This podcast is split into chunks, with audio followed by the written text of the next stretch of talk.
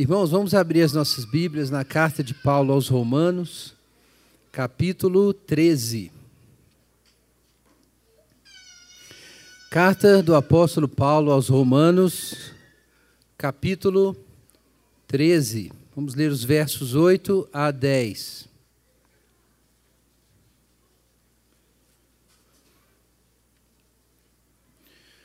Romanos 13, 8 a 10. Não fiqueis devendo coisa alguma a ninguém, a não ser o amor de uns para com os outros, pois quem ama o próximo tem cumprido a lei.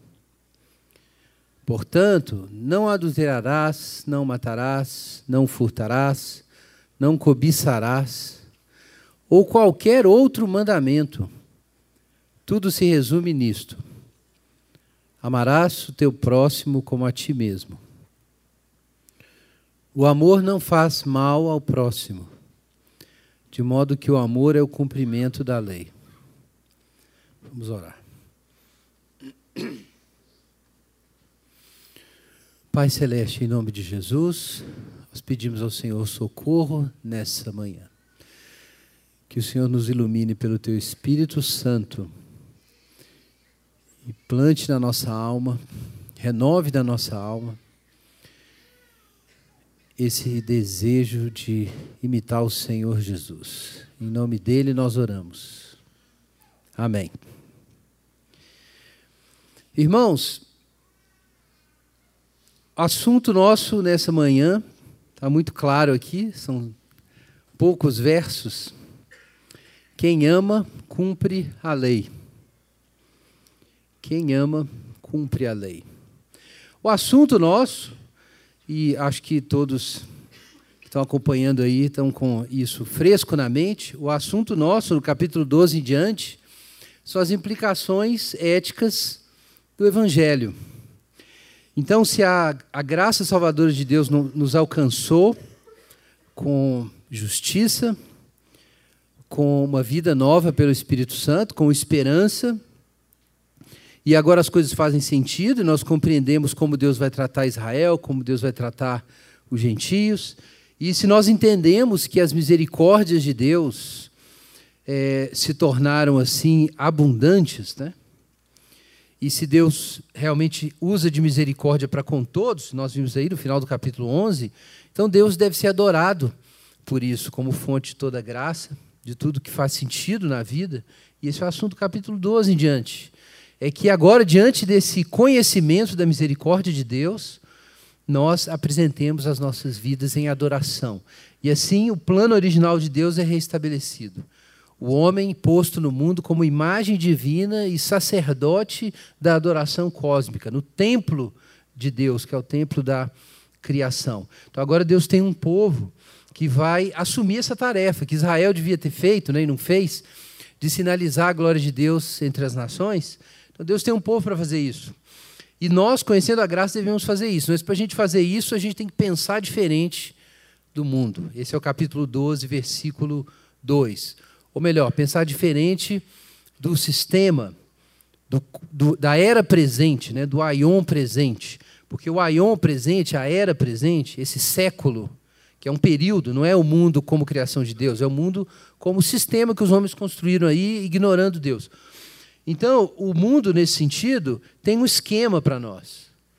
E Paulo fala para a gente não entrar no esquema do mundo, no capítulo 12, verso 2. A gente precisa ter a nossa mente renovada para não entrar no esquema do mundo, para que nós possamos provar a superioridade da vontade de Deus, que ela é boa, perfeita e agradável. E o que é essa vontade boa, perfeita e agradável de Deus? Capítulo 12, verso 3 em diante. Em primeiro lugar, que você compreenda quem você é à luz do Evangelho. Quem você é, afinal de contas. Então você precisa, em primeiro lugar, pensar de si mesmo como convém. Então, a sua identidade sendo reconstruída, não mais em termos do esquema, dos esquemas do mundo, mas reconstruída a partir da sua relação com o Deus da graça. E na hora que você tem a sua identidade restaurada, então, ao invés de entrar em conflito com os outros, é, primariamente, como é o caso de Romanos 1 em diante, a gente viu, né, que é o estado de queda, nós vamos nos descobrir como parte de um corpo que tem muitos membros. Então, nós vamos descobrir uma saudável reciprocidade no reino de Deus. Esse é o assunto, capítulo 12, verso 3 a 8. Você se encontra e aí você deixa de ver o outro como o inferno. E o outro se torna o quê? O outro é um membro. O outro ali no reino é um membro. Você tem uma função, o outro tem outra função no corpo. Nós somos membros uns dos outros, a gente tem que aprender a ajustar as nossas relações. E eu aceito quem eu sou a partir dos dons que Deus me deu, a partir do chamado que Ele me deu. Eu paro de brigar com Deus, com o mundo, com a vida, porque eu queria ser, né, como Kierkegaard diz, né, eu queria ser César. Senão, eu não quero ser nada. E aí, um dia você descobre que você não é César. Então, conclusão, eu não sou nada. Né? Então, as pessoas sofrem assim, né? com a megalomania é, carnal, e dali elas vão para a miséria espiritual, porque não, não aceitam o que, que elas são. E você tem que se aceitar como criatura e objeto da graça para se encontrar. E aí você começa a ter uma outra relação com os outros. O capítulo 12, verso 1 a 8 fala sobre isso, sobre um outro corpo. E um outro corpo, irmãos, pra, considerando o uso dessa metáfora na época, é como uma espécie de outra sociedade. Existe o corpo, que é o império, é um sistema, tem uma cabeça com o imperador, é uma máquina. Mas agora tem um outro corpo, que é o corpo de Cristo. E essa outra sociedade, ela não é totalmente separada, ela está acontecendo simultaneamente. Mas, mas é outro corpo, e ele tem uma outra lógica. E o que vai regular as nossas relações uns com os outros nesse corpo do qual a gente descobriu ser parte, por causa da graça? Aí Paulo fala, capítulo 12, verso 9 em diante. A gente tem que mudar as relações, começando com o quê? Com o amor, um amor não fingido. Então a gente ama sem usar os outros. Mas como que a gente sabe que a gente não está usando os outros? Né? Não é só, só a, a decisão racional de fazer isso não te protege de ter uma relação utilitária com os outros. A resposta está aqui no verso 9. É necessário que você se una ao próprio bem. Capítulo 12, verso 9 em diante. Então é necessário que você deseje a boa, perfeita e agradável vontade de Deus. Essa relação é a relação fundamental. Se unir com Deus, aspirar o bem divino, aspirar a imitação de Jesus, e aí sim suas afeições são reguladas para que o amor seja sem fingimento e a gente consiga começar essas mutualidades, que no capítulo 12, verso 9 em diante, né? É, nós termos o espírito fervoroso no serviço ao Senhor e não sermos descuidados no zelo, a gente deixar de desonrar os outros, como está lá em Romanos capítulo 1, é o resultado do pecado, e passar a honrar uns aos outros, e aí socorrer os santos nas necessidades, se alegrar na, na esperança, abençoar os que perseguem, verso 14, e assim por diante. Nós examinamos é, com algum detalhe esse trecho. E Paulo diz algo até mais radical, nos versos 17 em diante, que existe o problema do mal, do, da malignidade que vem de fora. E, e Paulo fala assim: como você vai reagir quando o mal vem contra você? Então ele diz no verso 17, olha na sua Bíblia: não devolver mal por mal. Então, se você está comprometido com o que é o bem, você não pode ser atingido pelo mal no seu coração, na sua alma. Porque o propósito do mal não é simplesmente machucar. Isso é muito importante, gente. O propósito do ato maligno quando vem da sua fonte satânica e através dos seus instrumentos, não é te causar sofrimento, é te tornar mal.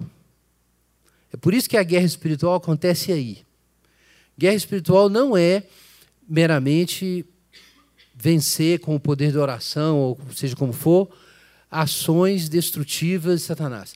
A batalha espiritual é como não se tornar mal no meio de um mundo mau. Você está cercado de trevas. Você vai apagar ou vai continuar brilhando? Esse é o problema. É isso que a gente viu no Evangelho de João, que Jesus tem uma resposta para isso. Jesus, o mal chegou de todas as formas, inclusive com a traição da coisa mais importante que Jesus tinha, que eram os amigos. A traição dos amigos. Jesus ficou sem nada, gente. Ficou sem nada. E aí ele podia, naquela hora, chutar o pau da barraca, né? Igual foi recomendado para Jó, amaldiçoa Deus, morre, larga, larga de querer uma resposta para essas coisas. Mas Jesus amou até o fim. E assim Satanás foi expulso. É assim que Satanás foi expulso. Então, esse é o desafio nosso.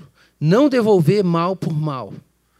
Então a gente precisa aprender na nova sociedade, no novo corpo, é, e descobrir quem nós somos e descobrir essa nova reciprocidade e a gente apegados ao bem é, purificar as nossas relações, mas ainda tem gente que não está nesse jogo, que não quer saber disso. É os versículos 17 em diante.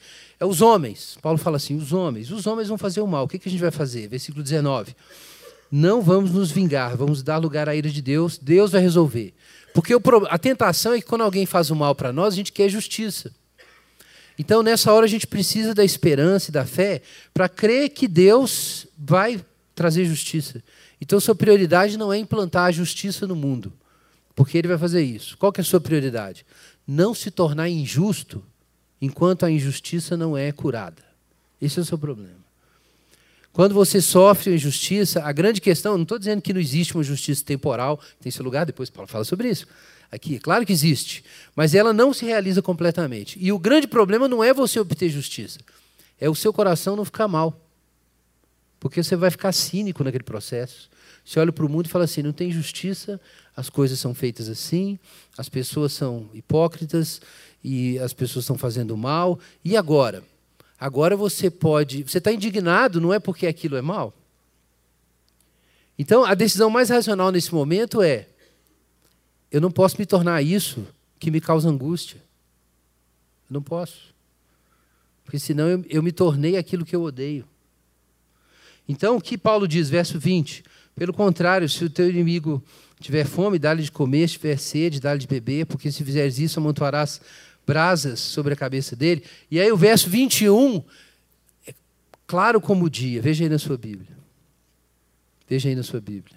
Verso 21.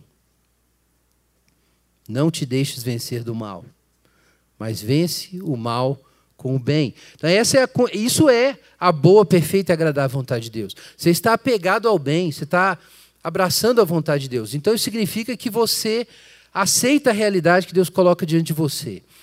Então, por um lado, você aceita quem você é, os seus dons, seus limites, suas possibilidades, você abraça isso. Mas, por outro lado, se Deus coloca diante de você um desafio, por difícil possa parecer, irmãos, você abraça também. Porque você está no lugar onde você está com uma função, se tornar o bem. Pode ser que só tenha as trevas ao redor de você, porque a sua função é iluminar onde você está. Então, esse é o abraço da realidade divina, que é a boa, perfeita e agradável vontade de Deus. Agora, isso não exclui a função temporal do Estado, capítulo 3, verso 1 a 7.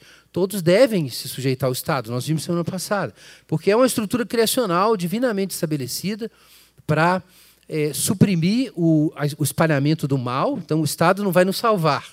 A função dele é simplesmente reprimir o mal. O, o, não, só o Estado, na verdade. O Paulo está falando aqui sobre autoridade, mas claramente o foco é a autoridade civil. Então ela tem essa função. Tem uma função de trazer justiça, mas aqui nós temos o outro lado da moeda. O Estado é uma instituição criacional, mas ele não é absoluto, porque ele é um diácono um servo do bem. Os irmãos lembram disso? Capítulo 13, versículo 4. Quem é o Estado? Servo de Deus é agente de punição de ira contra quem pratica o mal. O diácono, né? Então eu estou chamando, tô trocando por Estado aqui toda hora, mas tenhamos em mente aqui que nós estamos falando de qualquer sistema de governo antes mesmo do Estado-nação moderno, né? Então os irmãos vão me perdoar por fazer essa, é, esse, não chega a ser um anacronismo, mas chega perto. É, mas é disso que nós estamos falando hoje. Né? Existem essas autoridades públicas, a autoridade civil, ela tem sua função, tem uma base divina, não significa que tudo que ela faz está correto. Ela é secundária, porque ela é uma serva, serva do, do bem. Né? É essa a função do Estado. Então, a autoridade é, governamental tem, tem uma função. Ela é sempre secundária, não pode ser absoluta. E ela pode ser, por isso mesmo, checada, avaliada. Se ela está funcionando de fato para para reprimir o mal e para trazer o bem. Então, o bem é absoluto e maior, e o critério final de julgamento de qualquer autoridade, é, e particularmente dessas autoridades. E aí, aí Paulo diz: olha, então o Estado tem uma função, ok? Ele tem uma função, a gente não pode simplesmente recusar. Ah, mas o Estado crucificou Jesus, não importa. Ainda tem sua função. Então, isso, isso não valida tudo que o Estado está fazendo, mas ele continua sendo um servo de Deus. Pode ser um mau servo, em certo momento histórico, mas ele continua tendo essa função. Então, Paulo diz: por isso também vocês vão pagar imposto, versículo 6. Eles são servos de Deus para atenderem a isso. É, e, o, e o, termo aqui são oficiais, né, como se fossem oficiais de, de, de, é, de, algum serviço que tem que ser prestado. Né? Então, a, a linguagem é, aqui no versículo 6 é exatamente essa, quando se usa o termo servos aqui. E o verso 7 diz: a cada um tem que ser dado o que é devido.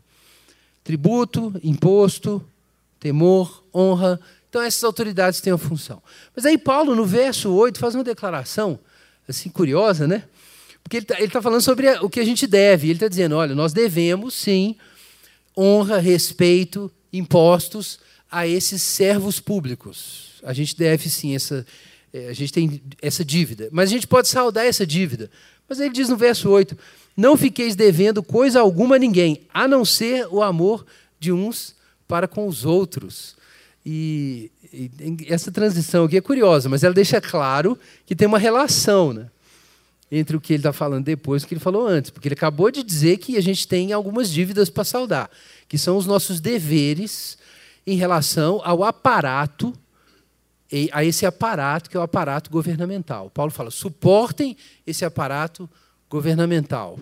Mantenham, ajudem a manter esse aparato governamental fazendo a sua parte, honrando, respeitando, não só, como o Paulo disse, né, não só por medo, mas por causa de consciência, por causa da função deles, né? Ou seja, você tem que compreender a relação desse aparato governamental com o bem. Então você vai servir com a consciência. Mas isso dito, parece que essa dívida é uma dívida que você vai lá e paga, né? Então ele diz: olha, cumpram essas coisas, a quem honra, honra. Tem que pagar imposto? Paga imposto. Não fiquem devendo nada. Então você pode saldar essa, é, é, essa, essa dívida. Mas tem uma dívida que não tem jeito de pagar. Ela é impagável. É o versículo 8. O amor não é para ficar devendo, né? Quer dizer, nada, o contrário. Nada é para você ficar devendo, mas o amor você sempre estará devendo. Não é isso? Olha aí na sua Bíblia, versículo 8. A, a ninguém fiqueis devendo coisa alguma, a não ser o amor de uns para com os outros. Então parece que essa é uma, é uma boa dívida. É uma boa dívida que precisa ser aceita, que nunca se encerra. Você nunca para de pagar, mas tem que aceitar.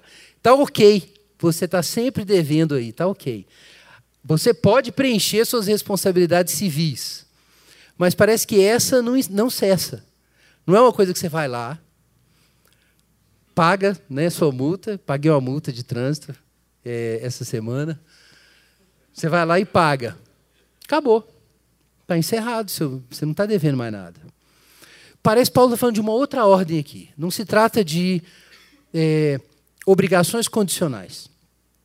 Então, existem essas obrigações condicionais, elas têm um alcance finito, elas não têm a ver necessariamente com, com a sua essência, com o que você é, são deveres que têm a ver com esse aparato, e, e não é à toa que Paulo se refere especificamente a impostos.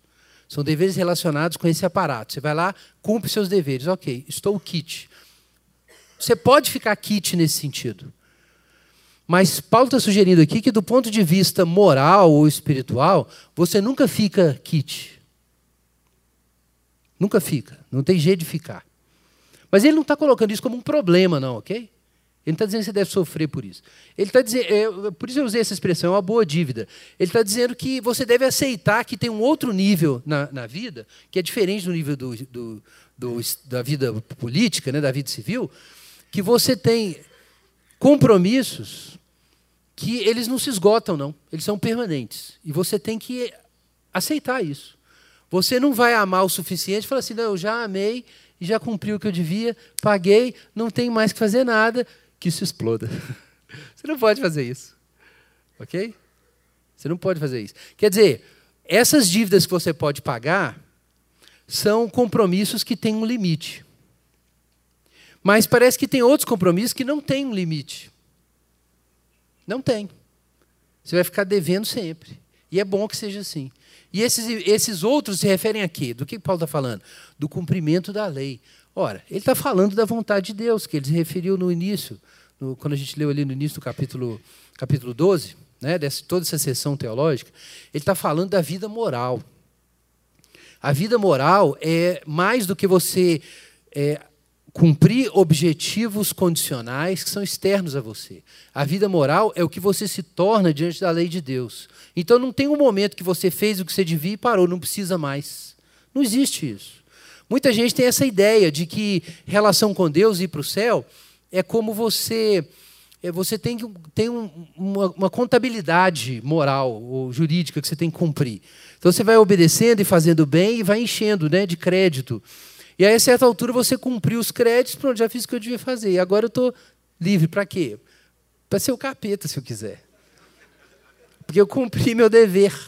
Ok?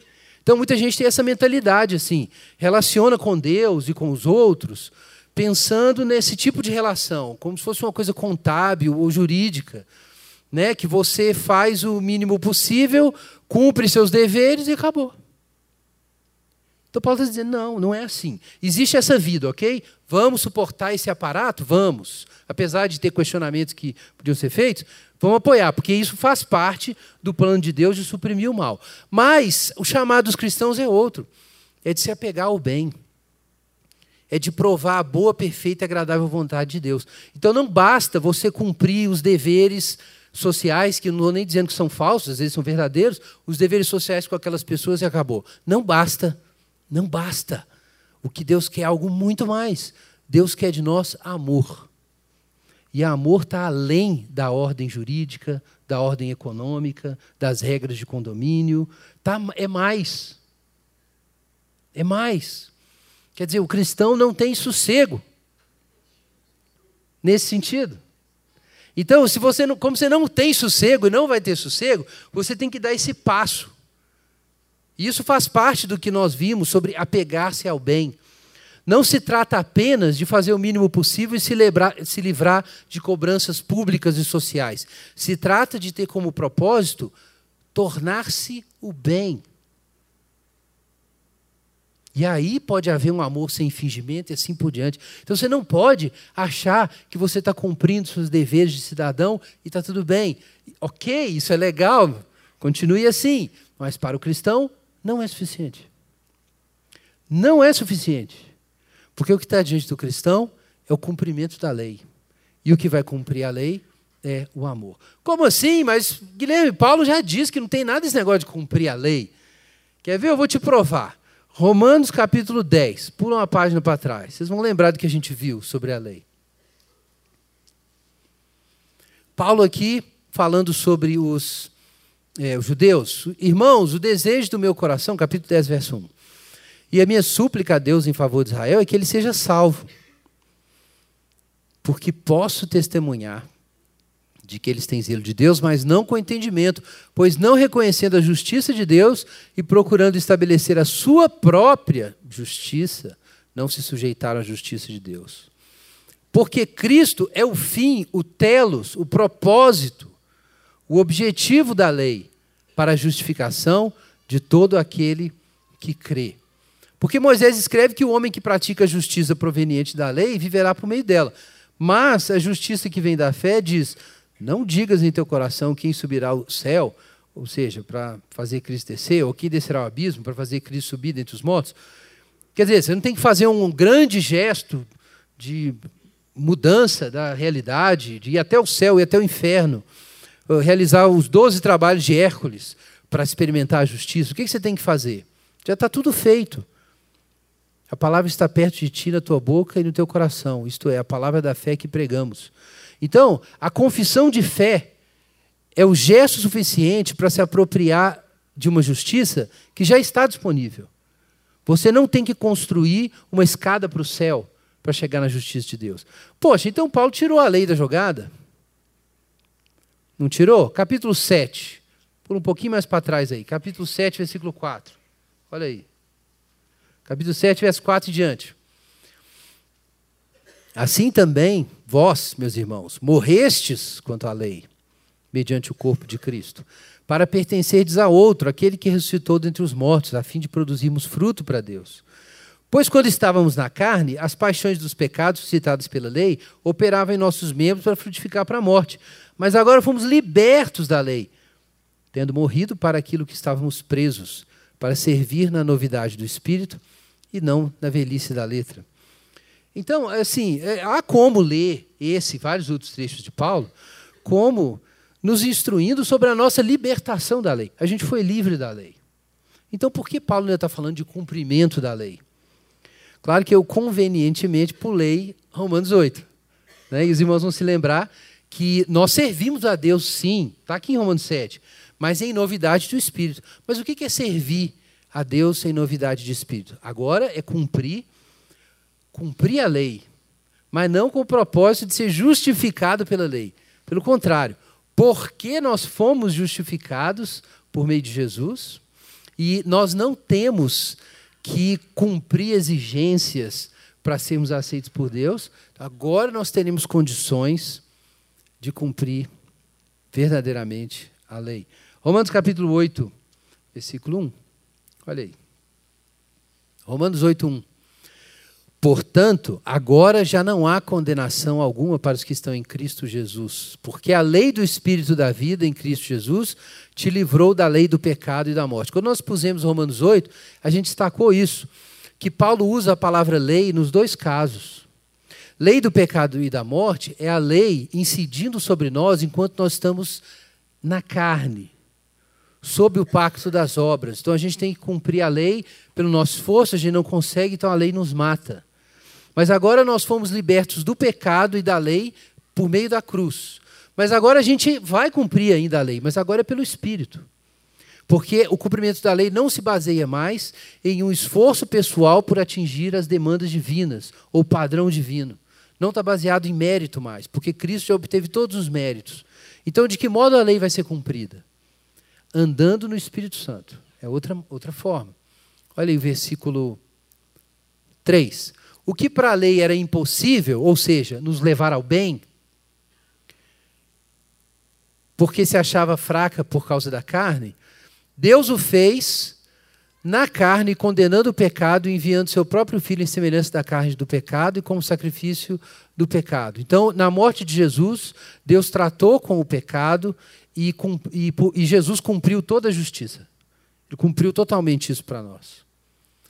Então, agora veja o verso 4 para que a justa exigência da lei se cumprisse em nós, que não andamos segundo a carne, mas segundo o Espírito. Olha o versículo 7. A mentalidade da carne é inimiga de Deus, pois não está sujeita à lei de Deus, nem pode estar, e os que vivem na carne não podem agradar a Deus. Veja, gente, versículo 6, vida, paz. É, versículo 8, agradar a Deus. Versículo 7, a lei de Deus. Isso tudo é, são expressões do mesmo conceito, é do bem divino. O que acontece é que a carne não é capaz de cumprir a lei de Deus, e por isso a lei se torna instrumento de condenação. Mas uma vez que a gente tenha outra mente, versículo 9, nós não estamos mais sob a, a, o domínio da carne, mas do espírito. Então, agora a justa exigência da lei pode ser cumprida. Então, a função da lei de ser um guia moral, de apontar para nós a natureza do bem, continua válida. Ela continua valendo dessa forma. Não existe mais um pacto, para nós, um pacto de obras, que exija de nós obediência perfeita a Deus, para que nós sejamos considerados justos, porque Jesus já obedeceu por nós. Mas o bem não deixou de ser bem por causa da mudança no modo da relação com Deus. O bem era a mesma coisa, continua sendo a mesma coisa que era antes. O problema antes é que, por causa da nossa carnalidade, é impossível aprovar o bem divino. Era impossível amar a vontade de Deus. A mente da carne tornava isso impossível. Essa era a nossa condição antes. Mas o que era bom continua sendo bom. Paulo diz que a lei é boa, não tem nada errado com ela. Então, quando nós temos o coração mudado e recebemos o Espírito Santo, então agora, agora é possível cumprir a justa exigência da lei. E a gente sabe o que significa isso. Significa algo que é autêntico na alma, a lei de Deus escrita no coração. Você não obedece mais essa lei, não busca essa lei, porque é uma condição posta para você não ser condenado, para você herdar certas promessas. Você busca porque ela é um reflexo do bem que você ama. Então, é isso que muda do capítulo 1 até o 11 e do 12 em diante. Paulo assume agora que todos esses que têm uma mente renovada e que têm o Espírito Santo têm uma outra relação com Deus e com a vontade de Deus, que eles passam a considerar algo agradável, algo perfeito, algo bom. Então, a sua mente está inclinada para isso. Paulo chama isso da mente do Espírito. Tem mais um elemento muito importante para entender o que é mente do Espírito, que nós vamos falar semana que vem. Mas uma das dimensões desse elemento, de, dessa, dessa atitude né, da, da nova vida, que nós vemos também em Romanos 8, é a mudança na relação com a lei. A mente da carne é inimiga da lei de Deus. A gente acabou de ler aqui, Romanos capítulo 8. A mente da carne é inimiga da lei de Deus. Ela não pode se sujeitar a Deus.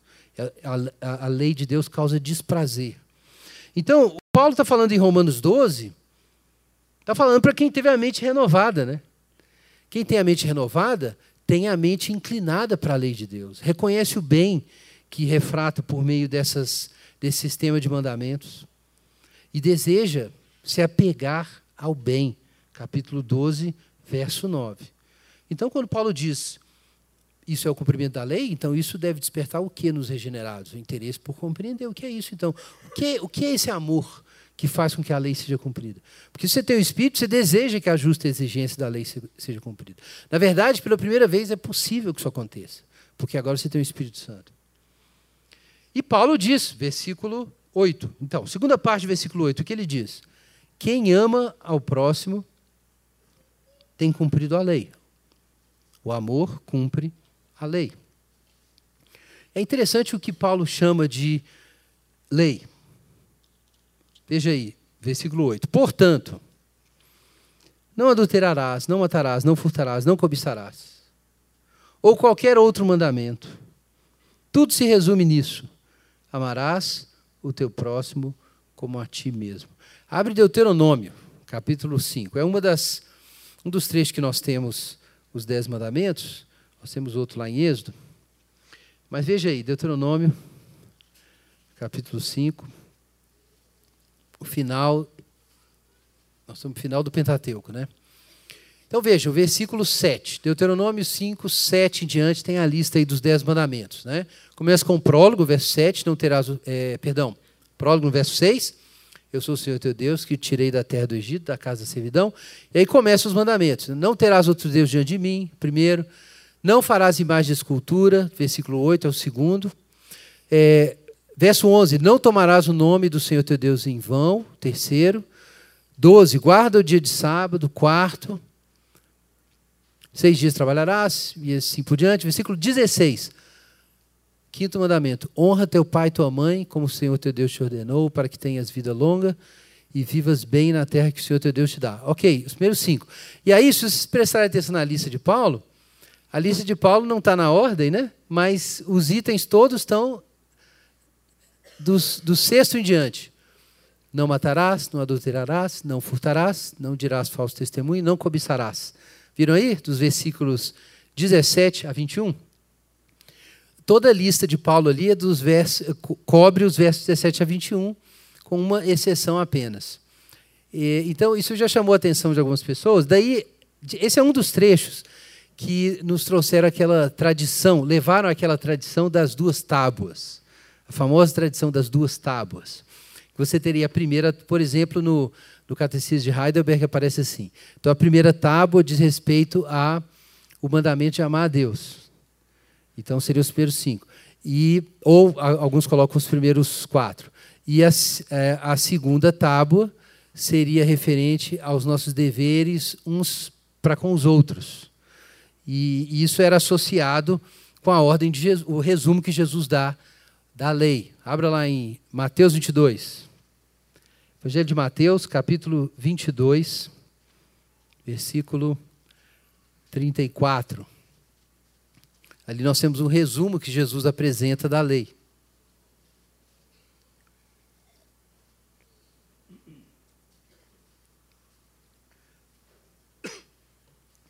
Mateus 22, 34.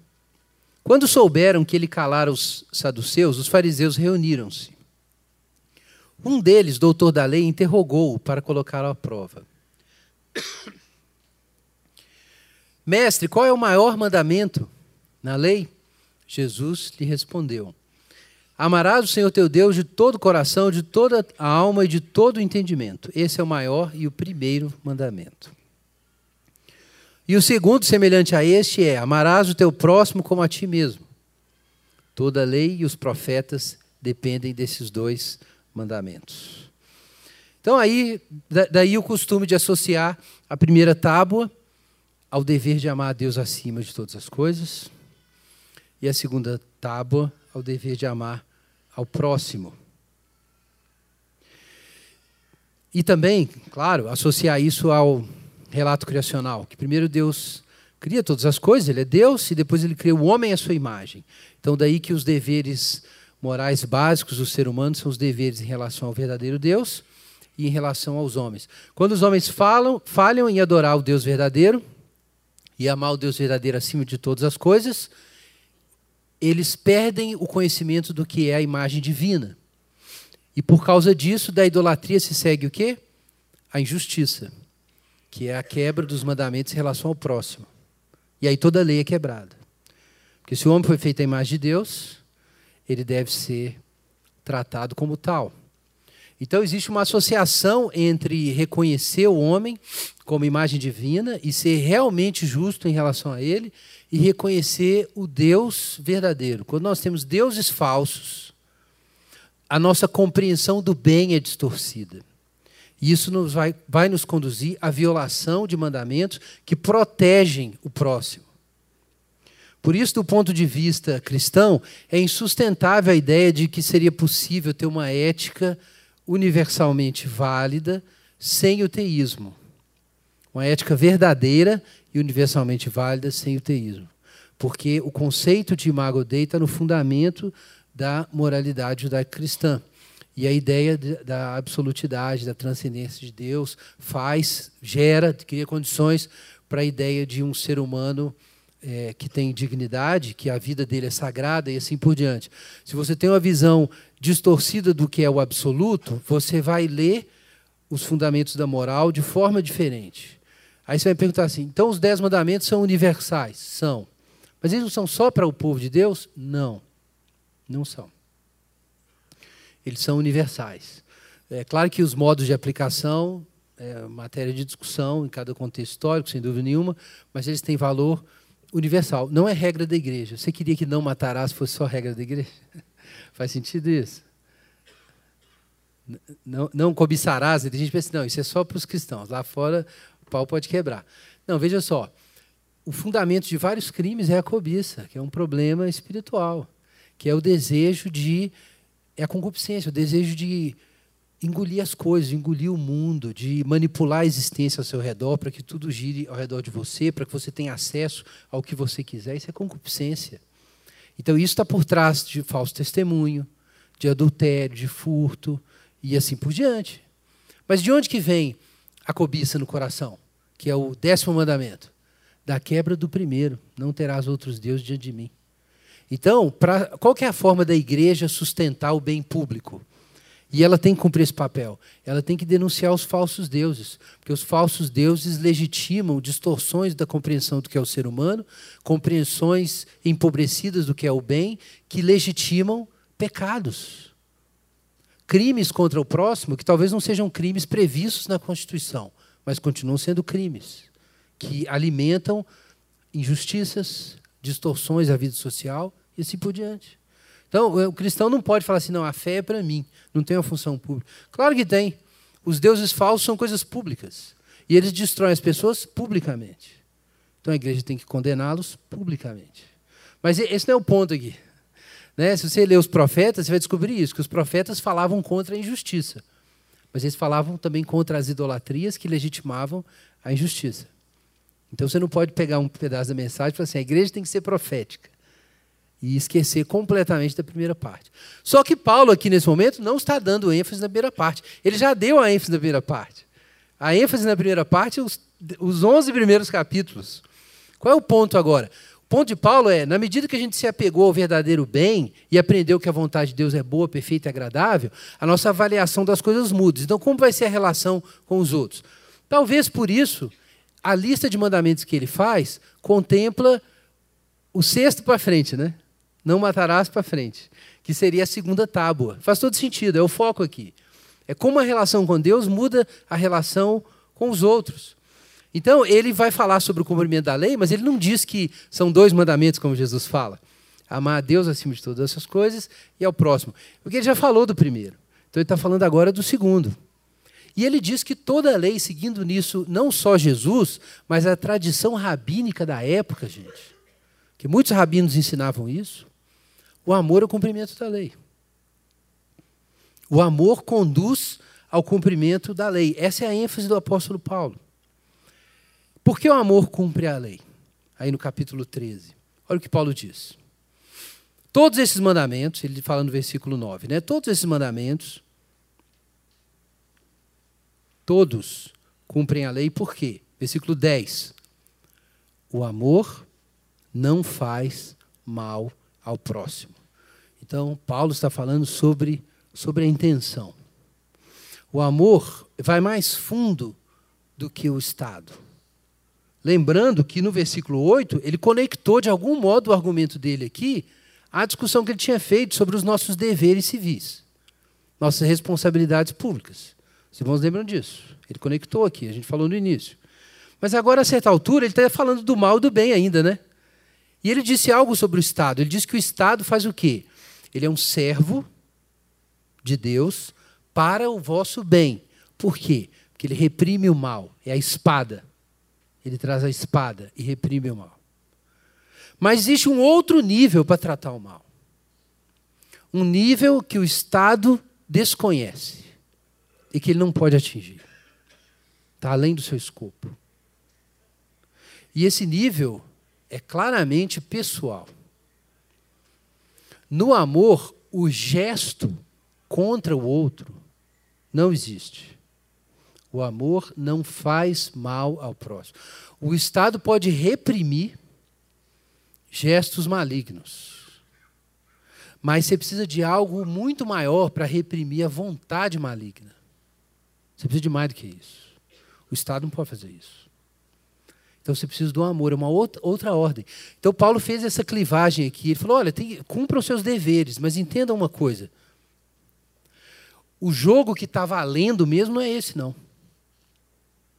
Porque o Estado pode reprimir o mal, mas ele não vai impedir o mal de nascer.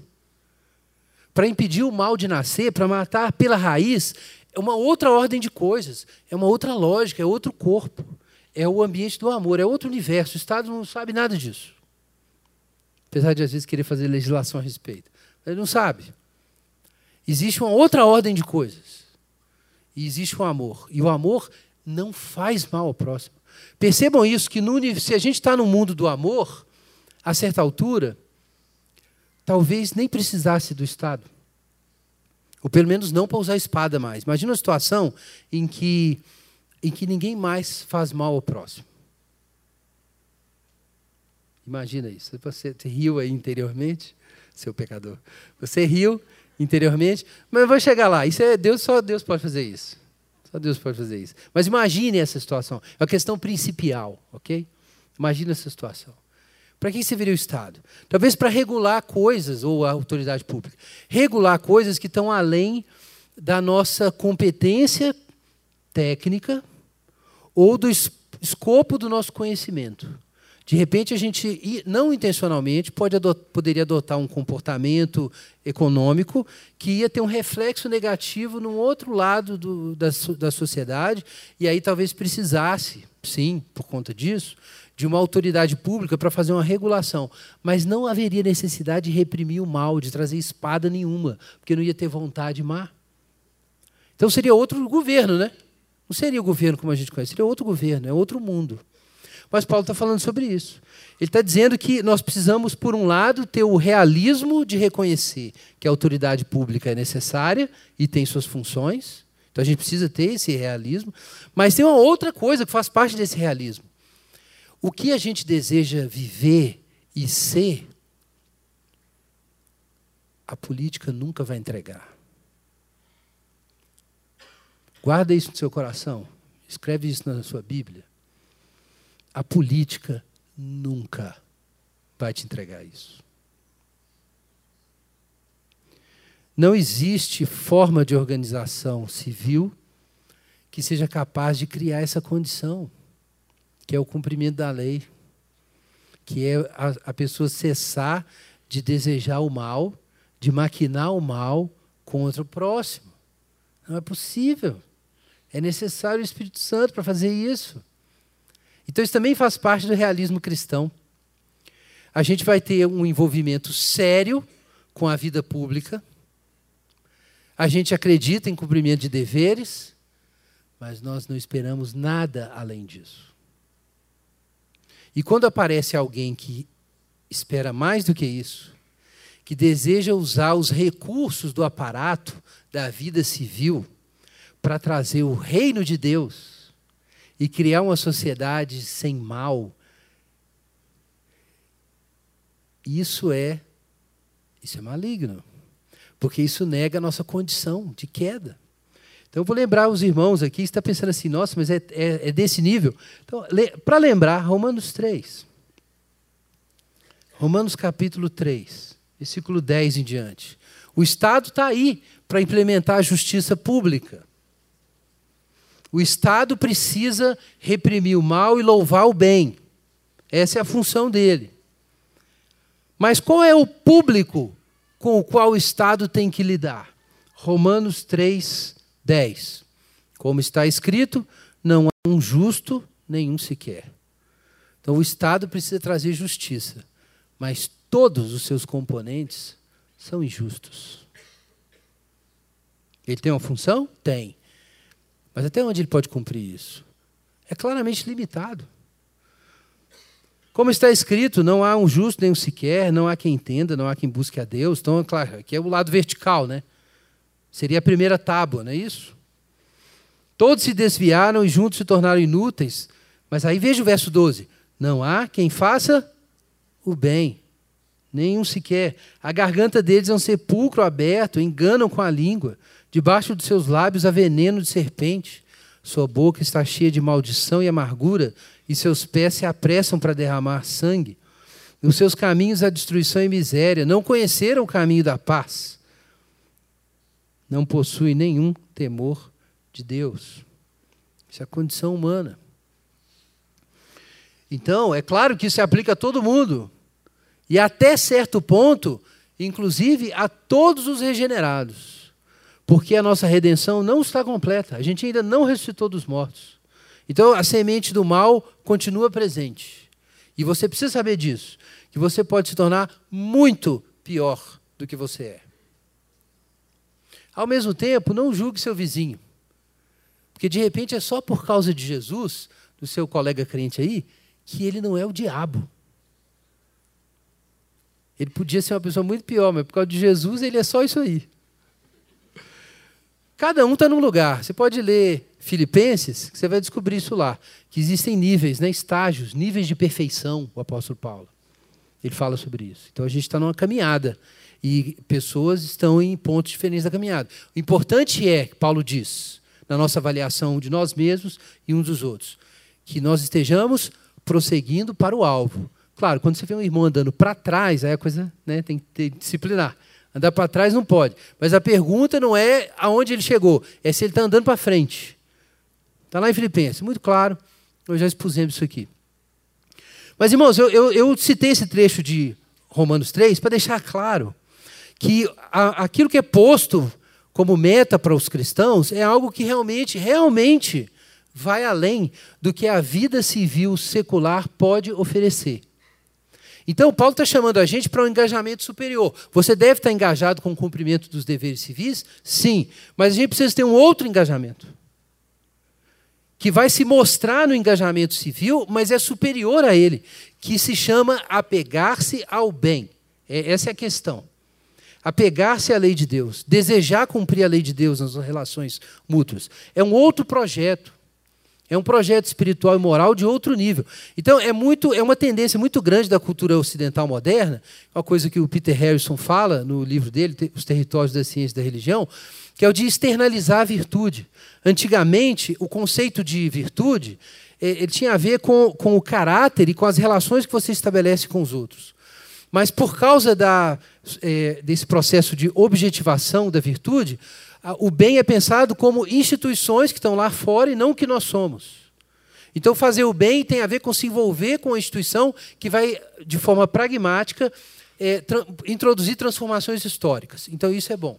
Então, se você pode, você pode ser um picareta, mas se você fez algo para melhorar o mundo e o mundo realmente melhorou, então está tudo bem. Mas o que você é não importa. Então, isso é uma coisa da modernidade. E torna impossível ler o que a Bíblia diz, por exemplo, sobre amor. Quando Paulo diz, por exemplo, que se você entregar tudo que você tem, até o seu corpo para ser queimado, e não tiver amor, isso não vale nada. Quer dizer, quem está fazendo e que relação que você tem com a vida, com o mundo, importa sim. Não é só as obras. Não são só resultados práticos. Isso é a mente técnica dos modernos. A mente técnica dos modernos é assim. Então, o que é buscar o bem? Buscar o bem é fazer aquela revolução social que todo mundo vai se sentir bem no final. Então, aí você fez o bem. E é uma definição pragmática e restrita do que é o bem. Mas para Paulo, você tem que cumprir a lei. Você tem que amar e tem que ser, capítulo 12, verso 10, de coração. Olha aí na sua Bíblia capítulo 12, verso 10. De coração. É um modo de vida moral. É um modo de existência moral, que está sempre consciente do outro. E, e, pessoalmente preocupado com o bem do outro, de forma não fingida, né? Porque você se aplicou ao bem. Também está aqui em Romanos 12, 9 e 10. Então, é por isso que Paulo está dizendo: cumprir a lei é necessário para nós. Isso significa não fazer o mal contra o próximo. Mas aí entra a questão de como nós definimos o bem e o mal. É claro que se a condição humana, como o apóstolo Paulo diz no capítulo 13, é de que é, nós, pelo contrário, não, não existe bem no nosso coração, nós somos injustos radicalmente, então a gente precisa de ajuda para compreender o que é o bem. E por isso a, a lei é necessária. Então, muita gente pensa que não, a gente foi salvo pela graça, não precisa mais da lei. Não, a gente precisa ainda da lei como guia moral para dizer para nós, para nos informar sobre o que é o bem. O que significa não fazer mal ao próximo? Ora, não fazer mal ao próximo. Boa pergunta. Talvez você entenda assim, não, não deixar a pessoa triste. Se você deixa a pessoa triste, está fazendo mal para a pessoa. Sim, é muitas vezes. Claro, destruir o corpo da, da pessoa, roubar a propriedade da pessoa, isso para nós está claro que isso é fazer o mal. Mas tem coisas que não estão tão claras. Então, uma amiga, por exemplo, ela descobre que, na amiga dela de muitos anos no trabalho, que ela tem um, um marido que. Cara é um mau marido. Está no limite do insuportável, mas dá para aguentar. Tanto que ela vem aguentando aí. E ela cuida do marido, cuida da, da casa, né, cumpre os deveres ali, mas o, o cara é um chato, o cara não gosta de nada, reclama de tudo, é, não mostra é, é, afeição, não lembra das, das, necessidades da esposa, deixa ela, ela precisa de alguma coisa, não ajuda, e aquele negócio. Tudo bem, então existe aí, né? Acho que existe. Então, do outro lado também. E aí, então esses amigos estão lá e de repente depois de anos ali naquela morrinha, essa amiga fica interessada num cara lá do serviço. O cara é perfeito. O cara é perfeito. O cara é gentil. O cara mostra, pelo que a mulher sabe, ele mostra no, casa, na, no trabalho ser mais ético do que o marido dela. Entendeu? Bonitão, perfeito. O cara é perfeito. E e o cara começa a gostar dela também. E aí tá rolando um negócio, um negócio bonito assim, sabe? Tá rolando um negócio lindo ali, aquela relação. E ela começa a ficar abalada e só que assim, os, fi os filhos já já se encaminharam, né, na vida. Aí aquela amiga dela fala assim: "Ô amiga, larga esse homem. Presta não. Esse cara é muito melhor, tem, tem boas referências. Tá, ele, ele foi transferido aqui, mas, enfim, a gente sabe do passado dele lá, porque no outro departamento eles contaram para nós. Então é o seguinte: esse cara, esse cara é bom, vai ser feliz. Para que você tem que ficar sofrendo com esse homem? Vai ser feliz. Vai ser feliz. Essa amiga acha que está fazendo bem. Porque ela está está ajudando essa pessoa a ser autêntica, sabe? A ser feliz, a seguir o coração. Não é isso? Só que, só que lá nos Dez Mandamentos está escrito assim: não adulterarás. Não adulterarás. Então, percebam que a gente precisa de uma luz divina para a gente saber o que é bom. Porque o mundo está aqui, gente. Está aqui em Romanos 12. A gente já leu. O mundo tem um esquema. E momentos diferentes da história trazem novos esquemas. E você vai entrar no esquema, se sua mente não for renovada, para você achar a vontade de Deus boa, perfeita e agradável. Então, existe uma questão de, de como compreender o que é o bem. É claro que Paulo está assumindo que os irmãos estão compreendendo o que é o bem. Mas ele deixa claro que o bem, que é o amor, leva ao cumprimento da lei. Quem ama, cumpre a lei. E por inferência, a gente pode dizer que quem não cumpre a lei, não ama. Talvez ache que ama, mas não ama. Quem ama, cumpre a lei. O amor é o cumprimento da lei. O amor impede fazer o mal ao próximo. Quer dizer, se você está numa cultura, esses dias, o Tim Keller foi convidado e eu fiquei até bem feliz assim de ter visto esse assistido esse vídeo há tempo, né, enquanto estava meditando sobre o nosso tema, e ele deu essa palestra esses dias assim e encaixou direitinho. É, ele deu uma palestra num café da manhã é, organizado para o governo britânico, né, um, café, um, café, de ação de graças no parlamento britânico. E aconteceu é, no West, Westminster Hall e foi tem poucos dias isso. E ele deu uma palestra lá, estava todo mundo lá, membros do parlamento, membros do governo, a primeira-ministra da Inglaterra, Theresa May, estava lá, todo mundo lá. E ele deu uma, uma pequena palestra ali de 25 minutos, falando sobre é, a, qual seria a, contribuição dos cristãos hoje para o Reino Unido. E é, é muito legal a contribuição dele, ele fala sobre essa função da igreja de ser o sal da terra, e ser sal significa que ela não pode ser da mesma natureza que aquilo que ela está salgando. E se a igreja cristã deixa de ser o sal, ela não cumpre sua função. Então, primeiro ele mostra como na história, em vários momentos, o cristianismo salgou a terra, salgou a cultura ocidental, mudando várias práticas. E uma interessante que talvez alguns já tenham ouvido falar foi essa mudança do, da ética na vida sexual, da ética de honra e vergonha e autoridade para uma ética de amor e pecado. Né? Quando a gente tem essa mudança. Porque a ética anterior é muito diferente. Os romanos, por exemplo, a lógica deles para a sexualidade é, como ela estava ligado com honra, autoridade, assim por diante, é, então os, os, as mulheres de um certo nível social tinham que respeitar as regras, não podiam cometer né, adultério e tudo mais. Os homens, teori, a certa altura, teoricamente, não podiam, mas cometiam. Agora, por causa da, da estrutura de autoridade, mulheres de um nível social inferior não podiam negar o sexo para homens que tão, estavam na, na, num nível superior. Então, uma mulher do mesmo nível podia negar, mas uma mulher de nível inferior não podia negar.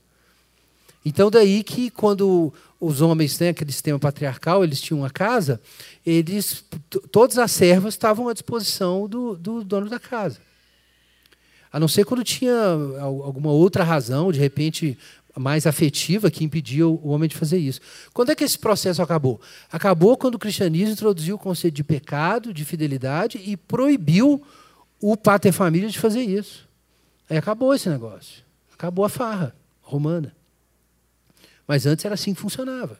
Então, sem a ética sexual cristã, quer dizer, a ética sexual pagã, né, que era muito parecida com coisas que a gente tem hoje, do ponto de vista de práticas, mas ela era, ela, a coisa era extremamente injusta.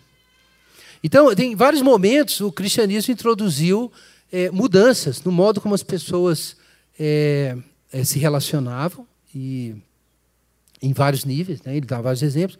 Mas aí, no fim, ele coloca uma questão interessante. E eu achei que foi bem profético assim, a forma como ele colocou. Ele cita aí Charles Taylor, que tem sido conhecido de algumas pessoas, tem lido bastante, é um pensador é, é, canadense. Mas é, ele fala sobre o modo como a vida moral dos modernos é organizada. E a vida moral nossa é organizada ao redor da, da autorrealização. De você ser fiel aos seus sentimentos e expressar o que está dentro de você, os seus sentimentos. É a ética da autorrealização. E aí você aplica essa ética e pensa a sociedade a partir disso.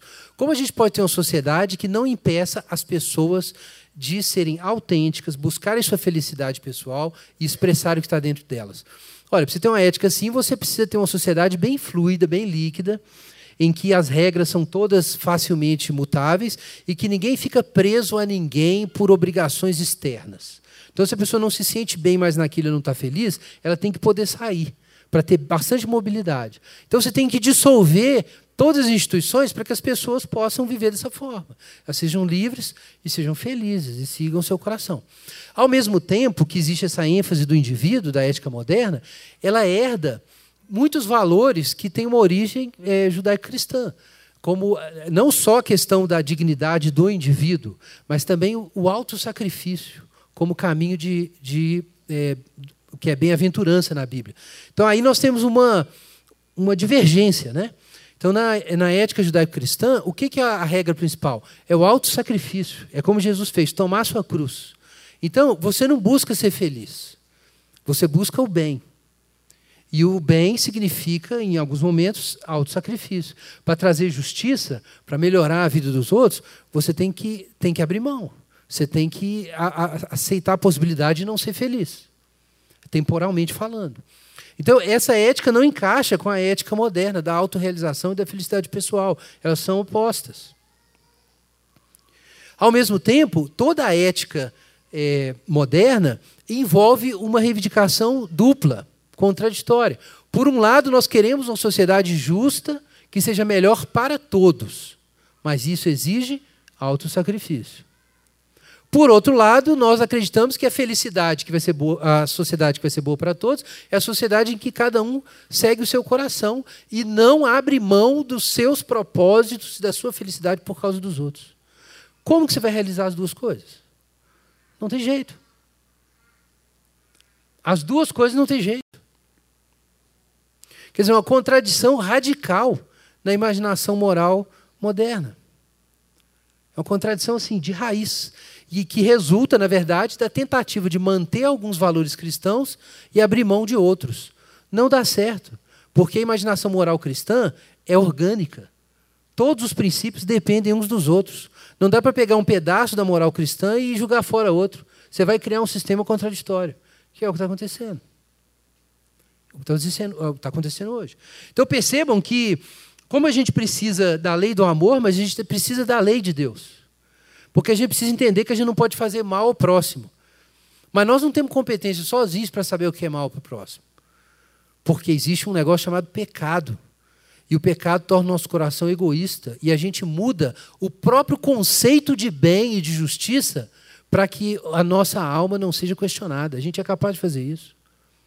E daí a pouco você está se justificando e dizendo para sua amiga: não, vai ser feliz, larga esse homem, porque não vale a pena. Ele não te merece vai ser feliz. E aí você, você pensa assim, não, mas eu estou pensando, eu estou pensando melhor para ela. Isso é cristão. Isso é cristão. Mas o, do ponto de vista divino, o que é melhor para ela? Melhor para ela é ela ter uma oportunidade de imitar Jesus no lugar onde ela está. Isso é o melhor. O melhor é você se assemelhar a Jesus. É você ap aprender como arrancar as raízes do ressentimento e da mágoa de dentro do seu coração e vencer o mal com o bem e continuar amando uma pessoa que não é amável. E eu não estou falando de alguém lá distante, lá no escafundó. Não estou falando daquela pessoa que você brigou no Facebook. Também. Eu estou falando, estou falando do seu, seu irmão, estou falando do seu marido, Estou falando da sua mulher, estou falando dos seus filhos, estou falando da sua avó, estou falando do seu avô, do seu pai, da sua mãe. E aí, claro, aí vem os amigos. E Jesus lidou com os amigos. Então, estou falando de uma coisa concreta, gente. A batalha espiritual está aí na sua porta. Ela está na sua porta.